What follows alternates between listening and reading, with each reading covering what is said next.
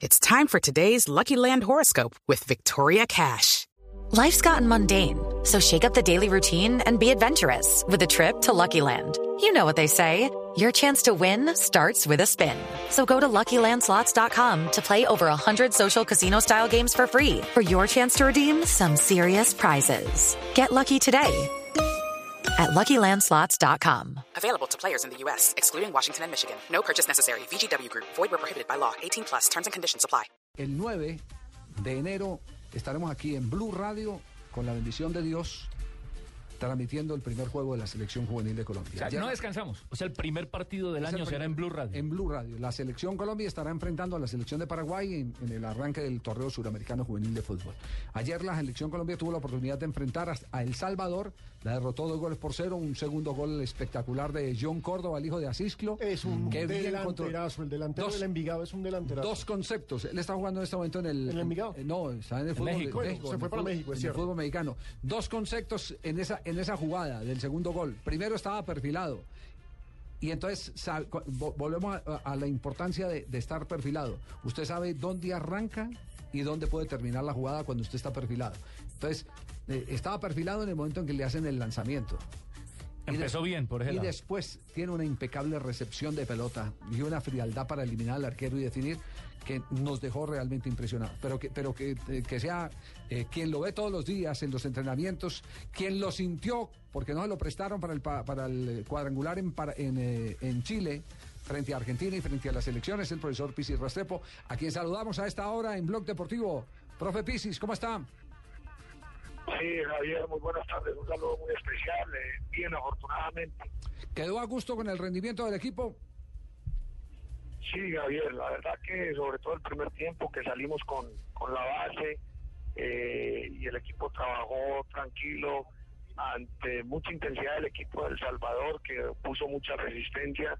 En un principio me parece que se tuvo criterio, se fue consolidando dentro del terreno de juego, eh, especialmente con el dominio y posesión de la pelota, para luego ir creando los espacios, creando opciones y al final pues hacer un primer tiempo muy bueno. Ya en el segundo, Javier, se hicieron algunos cambios, eh, cambia mucho la perspectiva del equipo porque fueron ocho, eh, cuatro en, en, un, en un mismo momento, otros cuatro ya faltando unos eh, 20 minutos. Entonces ya el análisis no, no va mucho por ahí, sino por, por eh, el análisis de, de todos los muchachos y que todos van teniendo el ritmo que necesitamos. No vimos en nómina a Juan Fernando Quintero. ¿Cuándo le llega o si ya lo tiene o fue que no lo puso para, para, para po- ponerle un poquitico en contexto sobre la titular que podría tener para el primer partido frente a Paraguay? Bueno, nosotros tenemos dos casos, Javier, que son importantes. El caso de, de Jair Rentería, que en estos momentos se arregló con Santos de Torreón y se encuentra en México, que lo estamos esperando para, para final de mes. Y el caso de Juan Fernando estaría jugando un partido el día 6 de enero eh, con su equipo el Pescara y luego se estaría desplazando a Argentina directamente el día 7. Pero lo conoce lo suficientemente el resto del grupo a Juan Fernando como para que no necesite muchas repeticiones en los entrenamientos. Aquí no hay problema, el buen jugador, Javier, eh, yo creo que se inserta fácil dentro del trabajo, ya estuvo en algún microciclo con nosotros, conoce a algunos jugadores en proceso de selección Antioquia también, eh, con alguno compartió en Atlético Nacional y yo creo que no va a ser ningún problema, estamos más bien pendientes de, de la parte emocional, donde con el psicólogo pues estaremos muy atentos, queremos insertarlo rápido al grupo y que venga a aportar, que es lo importante. ¿Cuál es la delantera con la que sueña para arrancar el suramericano frente a Paraguay? A ver, Javier, no, hay muy buenos jugadores. De todas maneras, eh, hemos visto cómo terminó Jair, Andrés Jair Rentería Morelo en Petrolera, eh, que puede ser un hombre por uno de los extremos, Mauricio Cuero de la Equidad, eh, que puede ser un, un jugador inicialista. Eh, y tenemos tres puntas que prácticamente ahí es, es donde tenemos muy buenos jugadores y esperamos revivir entre Brian Pelea, entre John Córdoba y Miguel Borja. En caso de que la figura sea 4-2-3-1, y en caso de que no lo sea, pues apuntaríamos a tener dos de estos delanteros, como lo hicimos en el segundo tiempo de ayer en el Asanto. Bien, profe, mañana partido otra vez frente al Salvador, ¿cierto?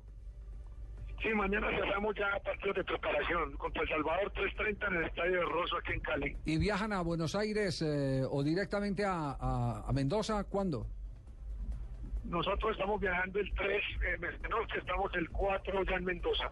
Cuatro en Mendoza. Bueno, estaremos acompañando a la selección Colombia. Blue Radio estará presentando todos los partidos de la selección y por supuesto con el Gol Caracol.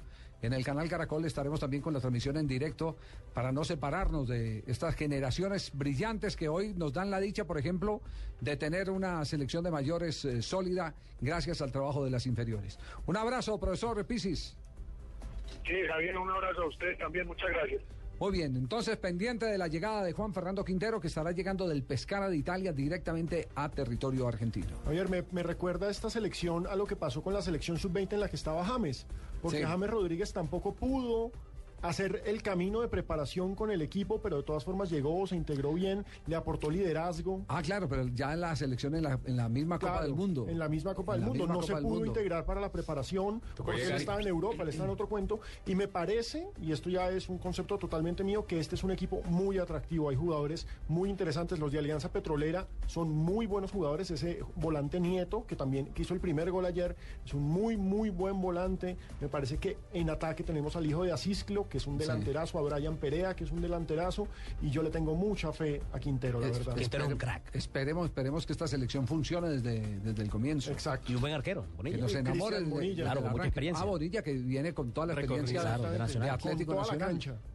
Hay Sí. buen equipo, hay buen suramericano. Indudablemente. Buen, buen eh, eh, conjunto si ha logrado eh, reunir el técnico Pisi Restepo, que eh, dirigió ya selecciones juveniles de Colombia. Él estuvo dirigiendo un suramericano, que fue el suramericano que se jugó en la ciudad de Medellín, suramericano en el que estuvo Ronaldo, eso fue 87. 80 y... No, no, no, más, más adelante, 87 fue... El 88, 87 fue en el eje cafetero, que es... Ah, eh, que fue cuando fuimos campeones. No, este, este fue cuando Brasil con Dida en la portería terminó invicto. No le, no le marcaron un solo gol.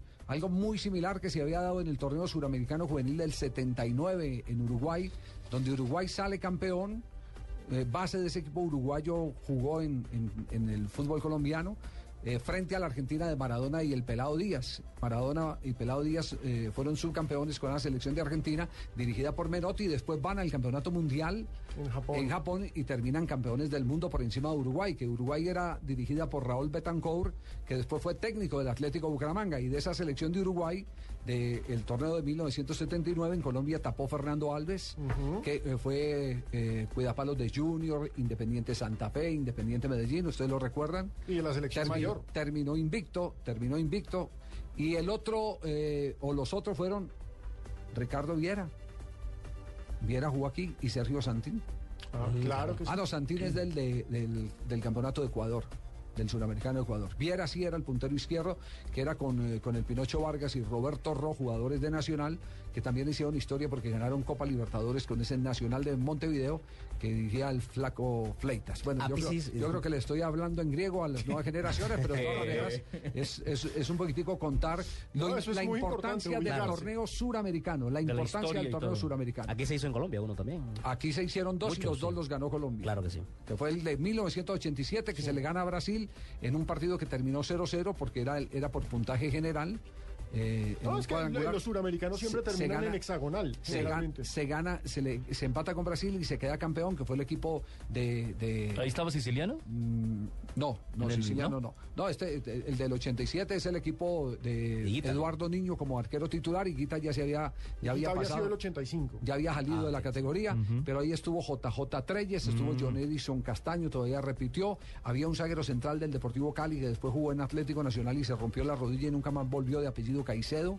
Eh, estaba el Diablo John Jiménez, que John fue titular de la América de Cali mucho, mucho tiempo. Sí. Había un equipo, una nómina interesante, y ¿sabe quién era el volante de ese equipo, el volante conductor de esa selección juvenil cuando ganamos el primer título? Era Alfonsito Cañón Jr.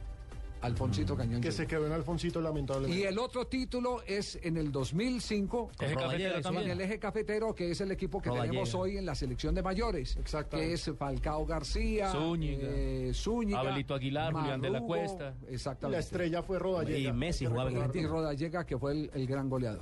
Y Messi estaba en Argentina. El señor. Briseño, que no sé cómo llegó allá, pero era titular. Los dos, Briseño.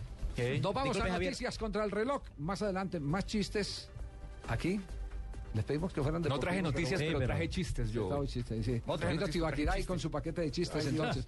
Y para ir como matizando. Vaya mejorando, mijo. Voy a comprarme una batería para el...